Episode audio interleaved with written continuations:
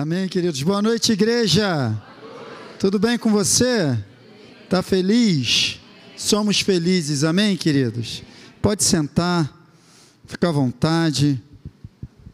Você está em casa e eu também, amém? Somos filhos do mesmo Pai, não é isso, queridos? Temos a mesma natureza, somos uma igreja só, aquela que vai morar com o Senhor no céu eternamente, amém? É isso que você crê? É isso que eu creio também, então é isso, seja feito conforme a nossa fé, não é assim? Então tá bom. Então o pastor ele já me economizou bastante tempo da gente não ter que contar essa história, mas a verdade é essa mesmo, interessante, que eu moro aqui em São Cristóvão, mas fui conhecer o Ministério Academia da Fé lá no Paraguai. Né? Eu estava lá trabalhando, fui morar um ano lá, e aí Chegando lá, encontrei um missionário lá, um pastor, Alex, pastor Alex, deve estar me assistindo lá, um abraço, pastor. E ele, nessa palavra da fé, começou a ministrar essa palavra da fé. Inicialmente gerou um confronto muito grande, sabe, gente? Porque o nosso problema é achar que a gente sabe muito. E era isso que acontecia comigo, eu achava que sabia muita coisa. Né? E comecei a descobrir que eu não sabia nada, sabe? Porque na hora que a minha fé foi testada, eu fui reprovado porque estava muito cheio, né? muito pouco depósito no espírito e muita coisa na cabeça.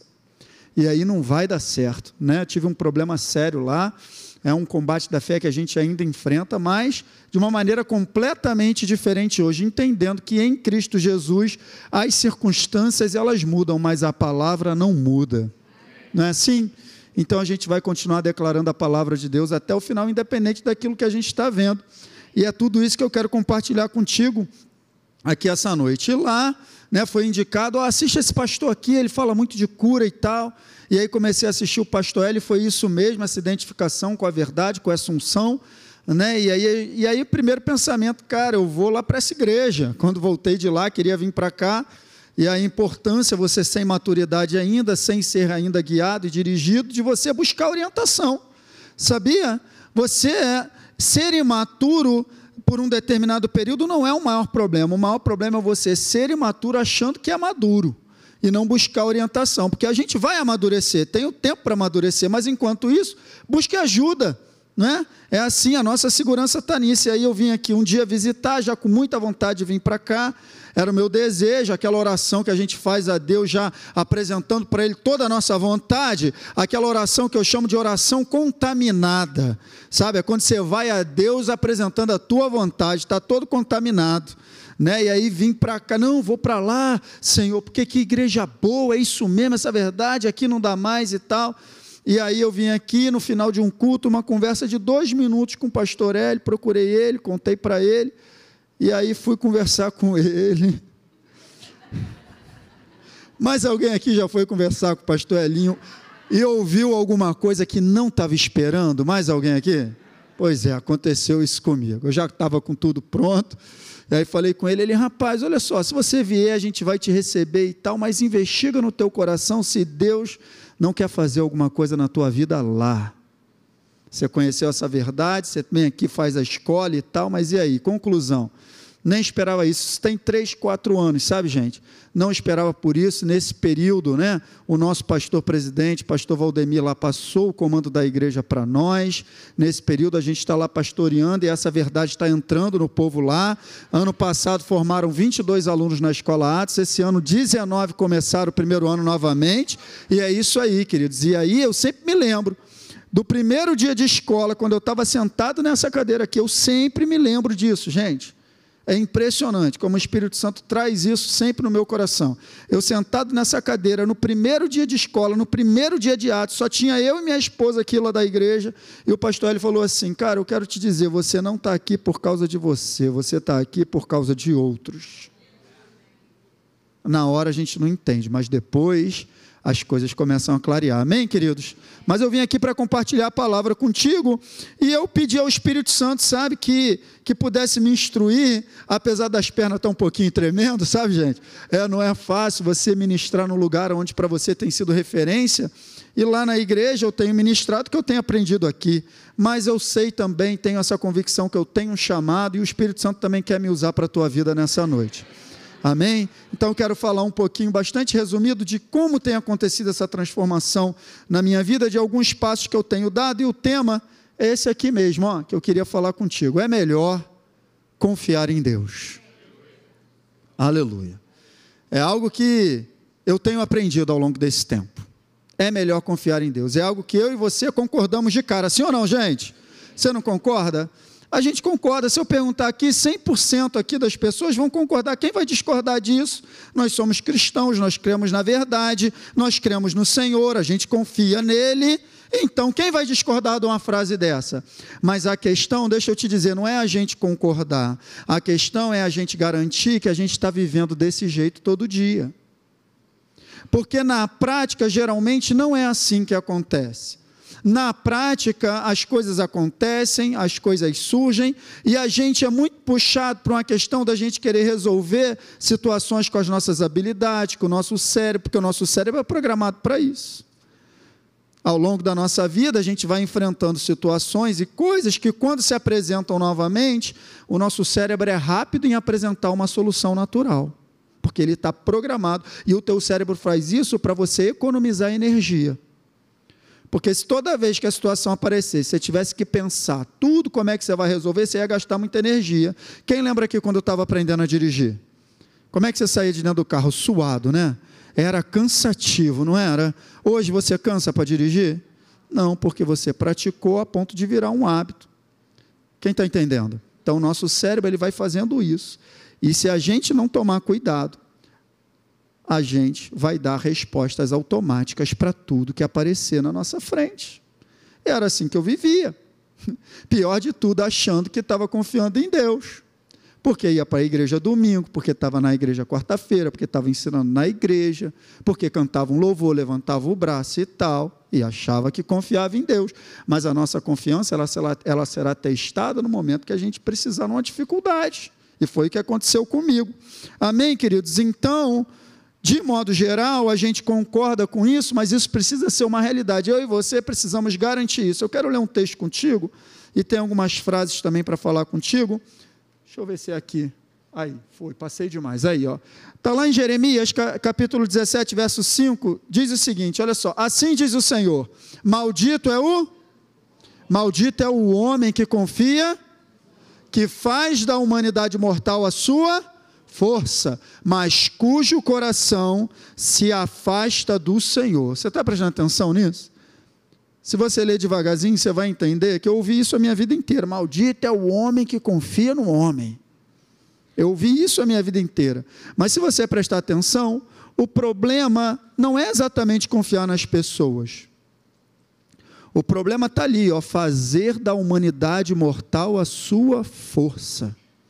É o que eu coloquei aqui. O problema não é confiar nas pessoas, mas direcionar para a humanidade uma confiança que deve estar fixada somente em Deus. É aí que é aí que está a maldição. É eu deixar de confiar em Deus para confiar em mim mesmo, para confiar em qualquer recurso humano. Nada Queridos, preste atenção: para nada daquilo que nós enfrentamos, a solução vem da nossa humanidade. Não tem. E você vai entender isso aqui um pouquinho mais para frente. Então, o problema não é isso. Então, não é o fato de eu confiar numa pessoa. Então, eu estou aqui casado ó, com a Monique, essa menina bonita que vocês viram aí. Eu tenho 40 anos de idade, 24 anos com ela. Ou seja, mais tempo com ela do que do que sem ela, queridos. Como que eu não vou confiar? Então a maldição não está em si em você confiar, porque é uma mulher que desde que Deus colocou lá na minha vida tem me construído. E resultado, né, esse ministério, tudo que nós temos construído se deve muito mais a ela do que a mim, porque é uma mulher sábia que tem me ajudado. Desde o nosso namoro, desde que entrou na minha vida, só tomou atitudes para me construir. Então não é uma questão de você confiar na pessoa, mas uma questão de você fazer do, do, da humanidade mortal a sua força. Não é isso. Então tá lá, ó, quando eu faço da humanidade mortal a minha força, eu tomo a atitude de afastar o meu coração do Senhor. Você percebeu que isso estava escrito? Que afasta, cujo coração. Então, é o que eu chamo de um passo, que na verdade são dois. Você percebe? É igual Paulo quando ele diz: Uma coisa eu faço e é que esquecendo-me das coisas que ficam para trás e avançando. Então, peraí, é uma coisa ou duas que ele faz? Ele fala que é uma, mas na verdade ele fala que são duas. O que ele está querendo dizer é que quando eu me esqueço do passado, automaticamente eu já estou avançando. Você está entendendo? Então aqui é a mesma coisa. Quando eu escolho confiar na humanidade mortal, automaticamente esse passo que eu dou me afasta, afasta o meu coração do Deus vivo. A gente vai se acostumando a dar soluções para os nossos problemas. Quem está entendendo, gente? E o nosso coração vai perdendo sensibilidade, porque a gente fica muito envolvido, nosso, muito envolvido nessas questões naturais. Então não tem como, eu e você que temos que garantir isso. E de modo geral, cara, ir à igreja não resolve o problema, porque eu fui para a igreja a minha vida toda. Está falando com uma pessoa que de três, quatro anos para cá passou por uma transformação radical na mentalidade. Então, estou te falando com propriedade, cara. Não resolve. Tudo isso que o pastor Hélio tem falado aqui, eu acompanho. Quando eu não estou aqui, eu estou na live, a igreja lá acompanha. Quero mandar um abraço para a minha igreja. Eu amo vocês, viu, gente? PNL acompanha direto as lives. Se eu não falar que eu amo eles, depois dá problema, viu, gente? E tem o pessoal aí, hein? Vocês eram para estar tá lá no encontro de lá, hein, gente? Depois a gente conversa. Amém? É isso aí. Então, o que ele tem falado é verdade. Se a gente não fizer o dever de casa todo dia, não vai dar certo, porque eu vivi essa vida. Amém, queridos? Então é isso. E aí, isso tem uma consequência. No verso 6, né, do mesmo texto, deixa eu ver se agora vai. Olha lá, ó. ele será como um arbusto. Quem, quem é esse? Esse camarada que faz da humanidade mortal a sua força. Esse camarada, olha quem, quem, como é que ele vai ficar.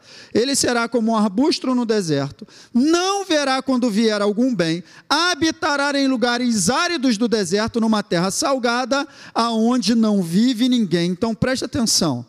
Aquela situação ali é uma situação que vem nos dizer a condição que fica uma pessoa que confia na sua humanidade, ou faz da humanidade mortal, limitada, esgotável a sua força.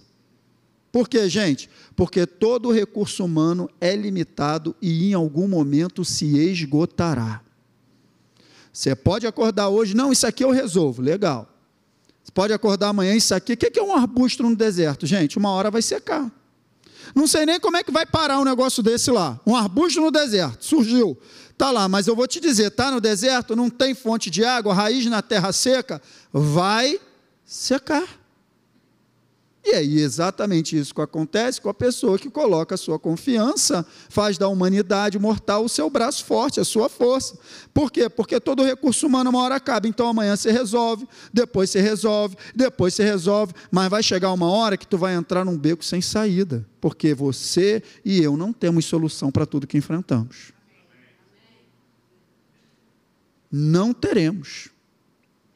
E quando a gente estiver nesse beco sem saída, Aí a gente se lembra de olhar para o alto.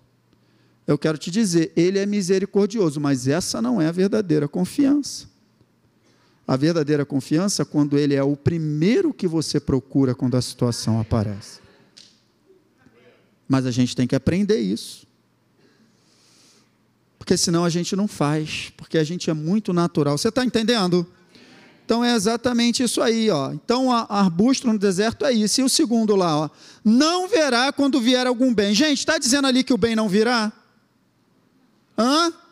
Mas está dizendo que eu não serei capaz de reconhecer. Sabe o que acontece? Quando eu faço da humanidade mortal a minha força, acabo ficando impossibilitado de ver a provisão que vem do céu. Sabe por quê, gente? Eu não vejo porque eu não estou esperando. E eu tenho aprendido, sabe o quê? Que a provisão se manifesta na dependência. Porque se você não está dependendo, nem como provisão você vai identificar. Você vai achar que foi a minha tia me ajudou, graças a Deus. Meu tio me ajudou, meu amigo, se não fosse ele, não, cara. É Deus. Mas você só reconhecerá como provisão se você estiver na dependência. Quem está entendendo?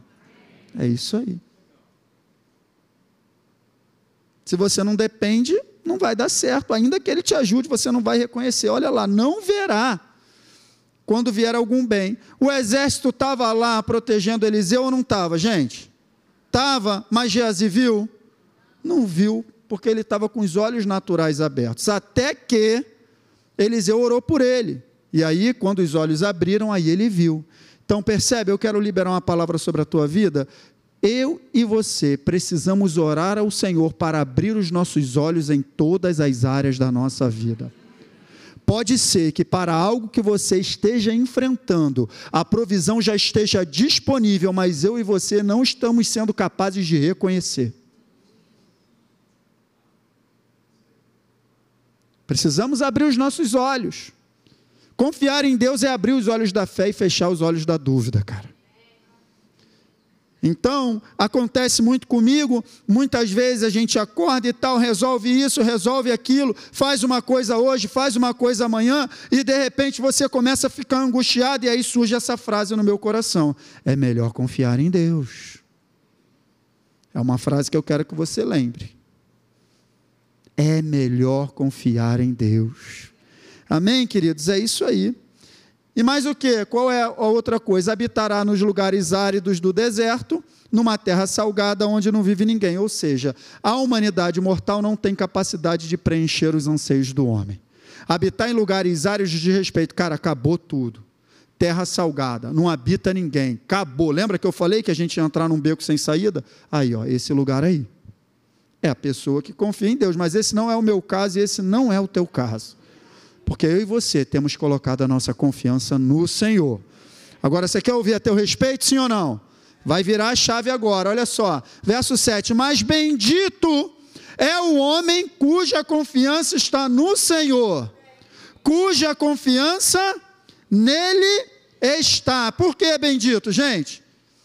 Ele será como uma árvore plantada junto às águas e que estende as suas raízes para o ribeiro.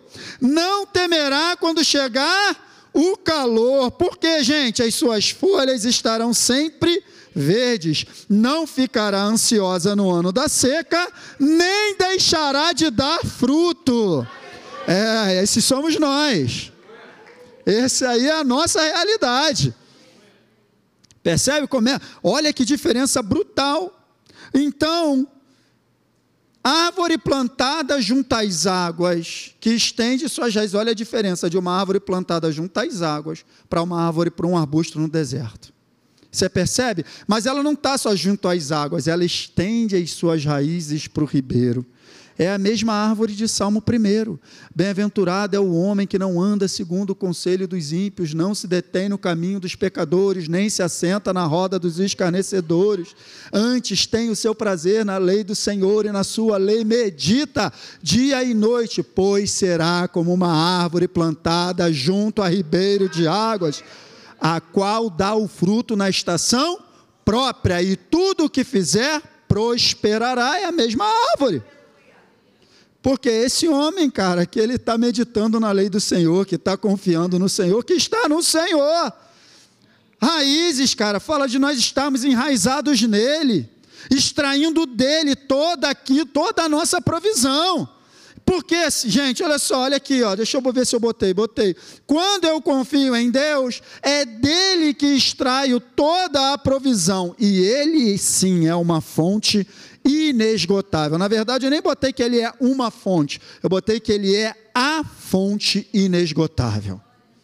A única, que não se acabará.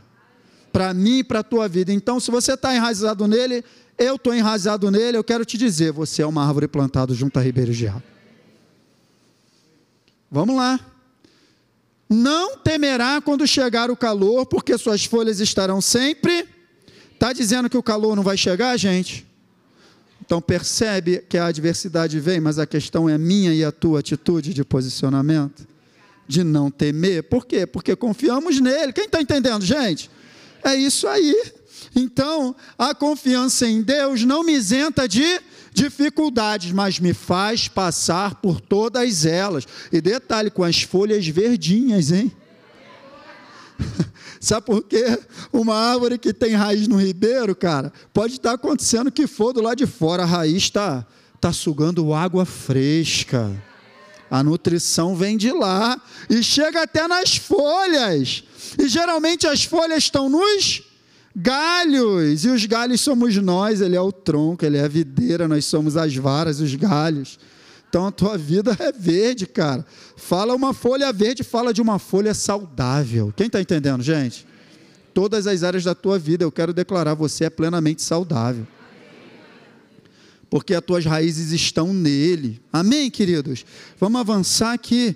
Todo pregador tem um inimigo, é o relógio. Ele, ele corre. Vamos embora. Então, olha só no verso. Deixa eu ver o que, que eu botei aqui que eu. Isso aí, ó.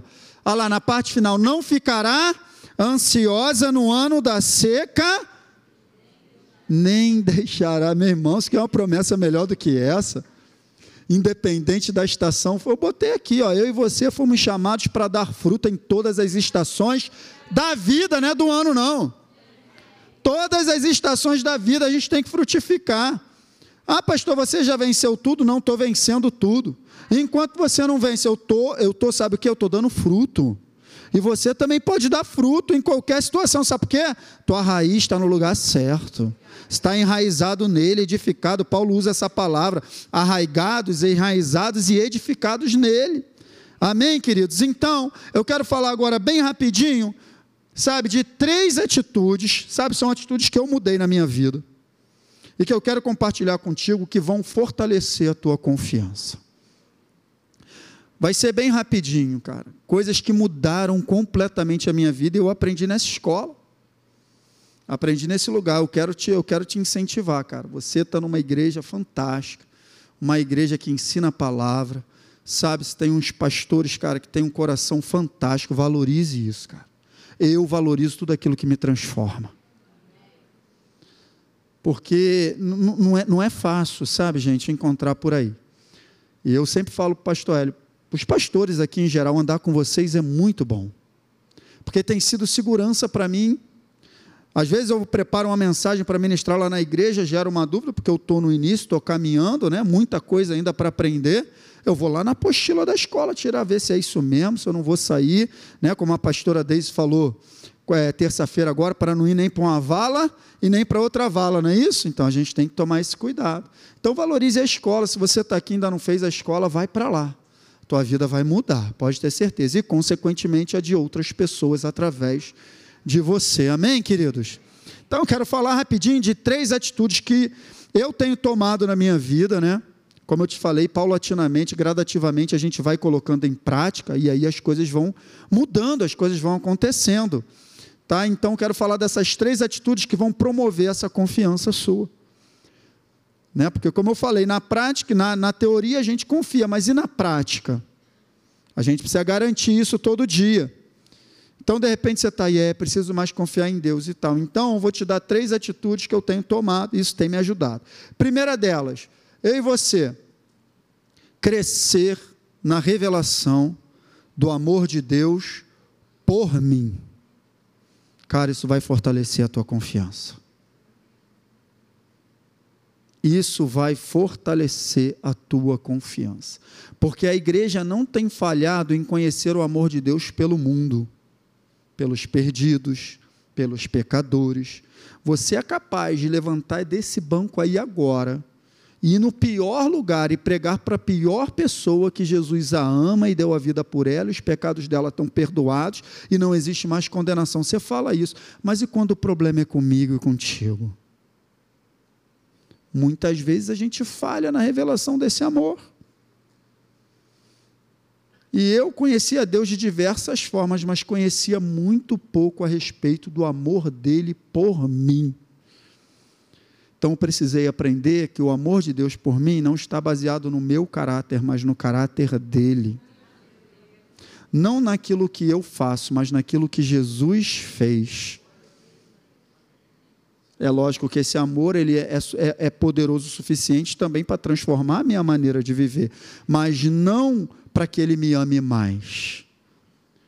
Ele não te amará mais, ele te ama. Eu e você é que precisamos crescer nessa consciência.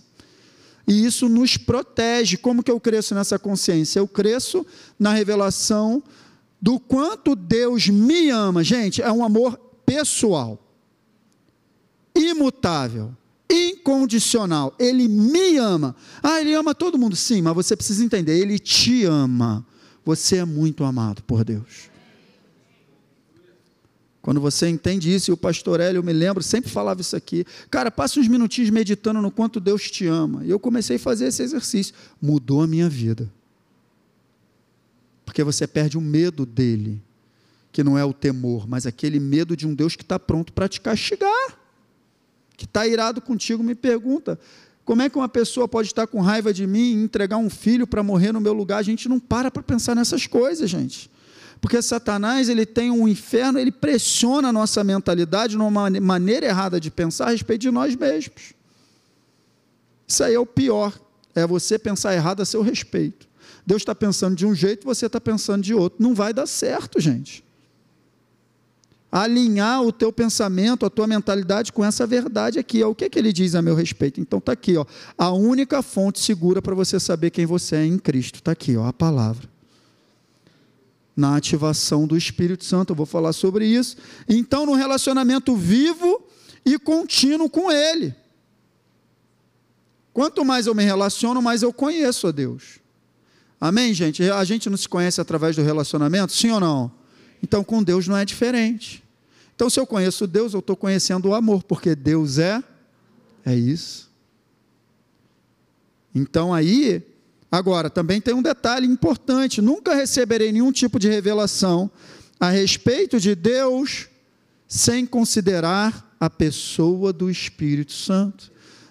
Os pastores têm falado aqui toda quinta-feira, né, a respeito dessa influência que eu e você precisamos considerar. Já pensou você ir à comunhão com Deus sem considerar a pessoa do Espírito Santo? Vai passar muita coisa batida, você não vai pegar quase nada.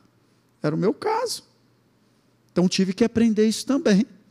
Considerar de maneira consciente a pessoa do Espírito Santo. Porque está escrito lá em 1 Coríntios 2,11 que a única, o único que conhece as coisas de Deus mais profundas é Ele, o Espírito de Deus. Então nós precisamos do auxílio dele.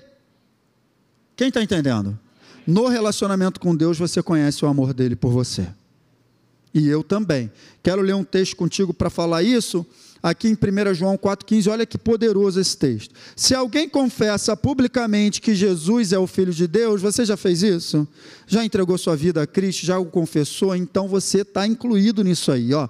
Deus permanece nele, isso é legal. Saber que quando a gente confessa a Jesus como Filho de Deus, eh, Deus permanece em nós, mas tem um detalhe ali, nós também devemos permanecer nele, olha lá.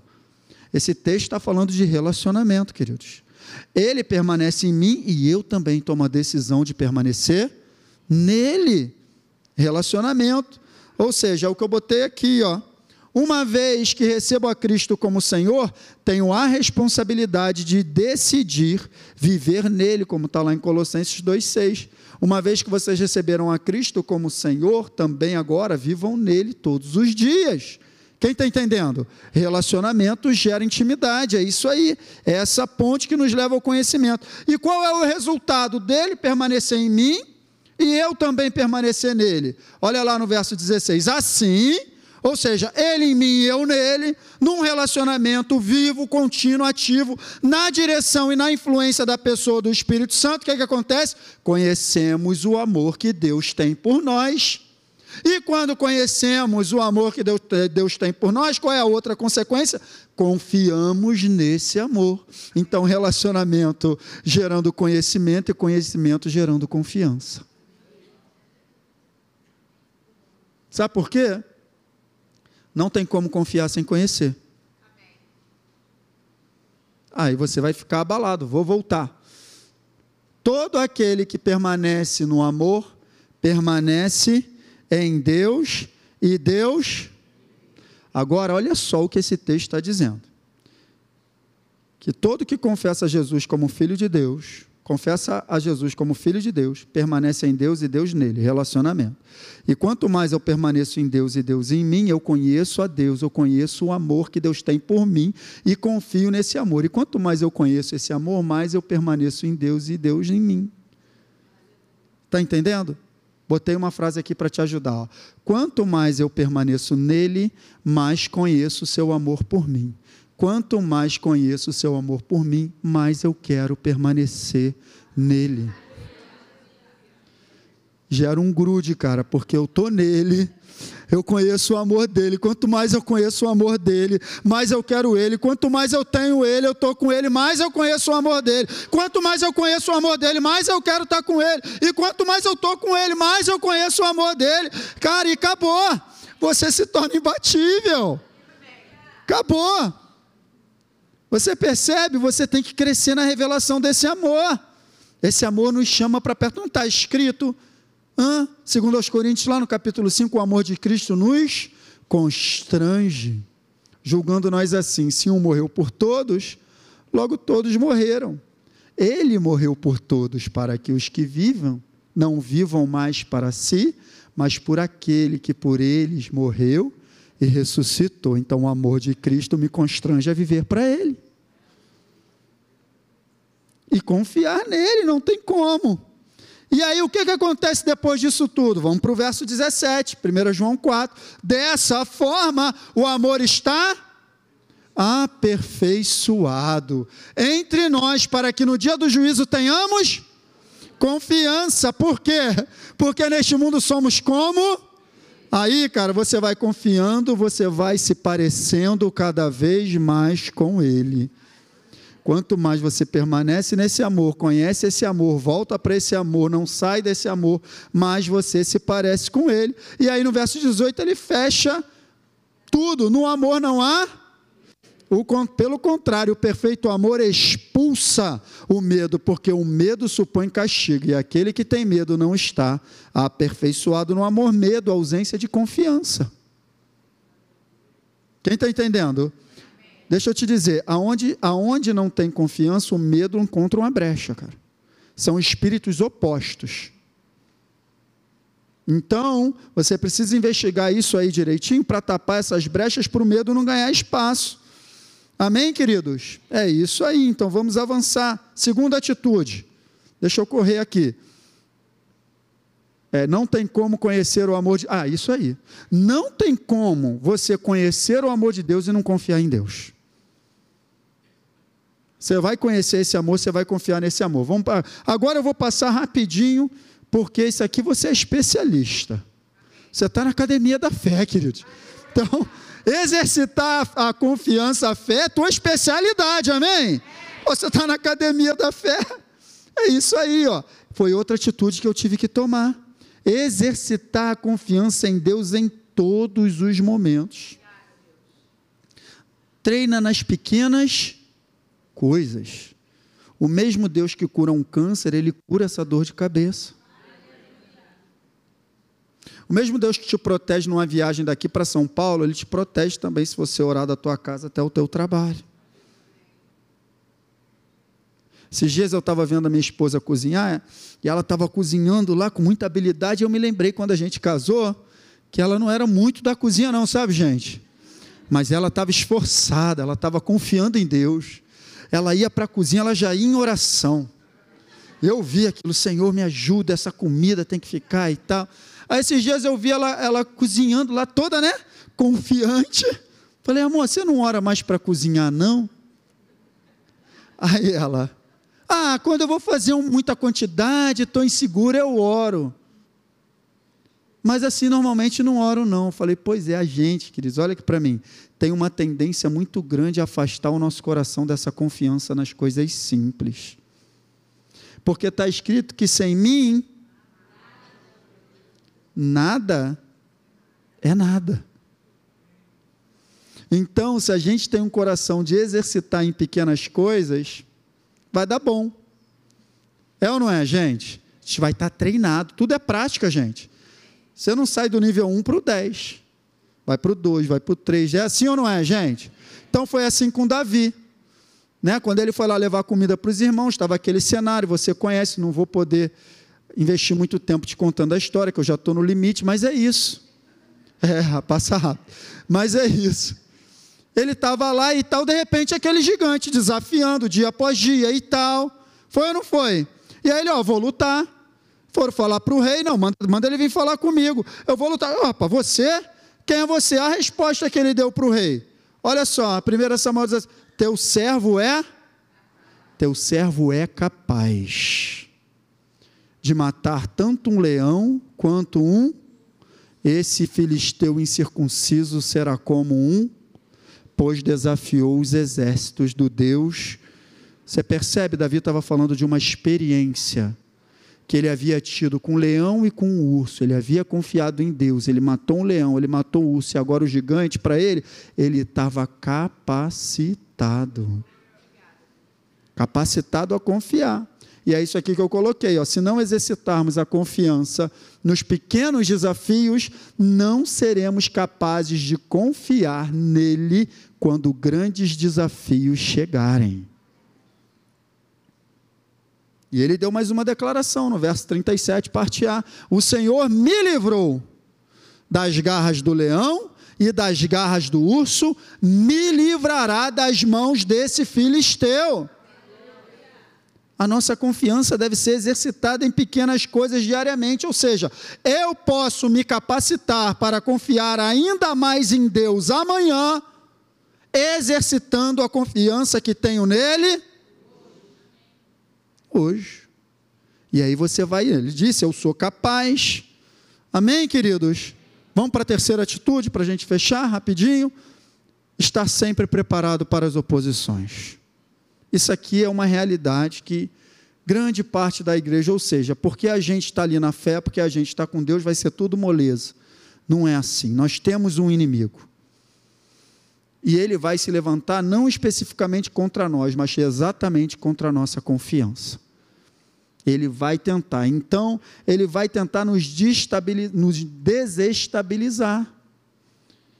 Você está entendendo, queridos? Então, a nossa vida é esse combate de fé eu vou fechar com esse texto, olha, segundo aos Coríntios 10, 3. Embora vivamos como homens, não lutamos segundo os padrões, não, não é o nosso caso. As armas com as quais lutamos não são humanas, pelo contrário, são poderosas em Deus para destruir, demolir fortalezas. Ou seja, destruímos argumentos e toda pretensão que se levanta contra o conhecimento de Deus e levamos cativo todo o pensamento para torná-lo obediente a Cristo. Deixa eu te dizer, a gente não falou de um conhecimento, a gente não falou de um conhecimento do amor de Deus, a gente não falou de um conhecimento de Deus para fortalecer a nossa confiança, sim ou não? Exatamente, as circunstâncias vão se levantar contra esse conhecimento. Contra tudo que você tem investido na sua base de fé, ele vai se levantar. Então, o papel do nosso inimigo é tentar, através das circunstâncias, descredenciar a base de toda a nossa confiança, a palavra de Deus. Então, situações vão se levantar para descredenciar aquilo que você tem acreditado. Então, eu e você precisamos estar dispostos a a combater esse combate. Uma vez que agora a nossa confiança está fortalecida, eu e você precisamos estar preparados para aquilo que se levantará. Isso não é, sabe, uma utopia, queridos, de você olhar para a palavra de Deus e ver simplesmente que está escrito que Jesus falou que nós enfrentaremos desafios. Mas nós temos a arma mais poderosa que tem, como nós lemos ali. E é essa arma vitoriosa que nos garante a vitória.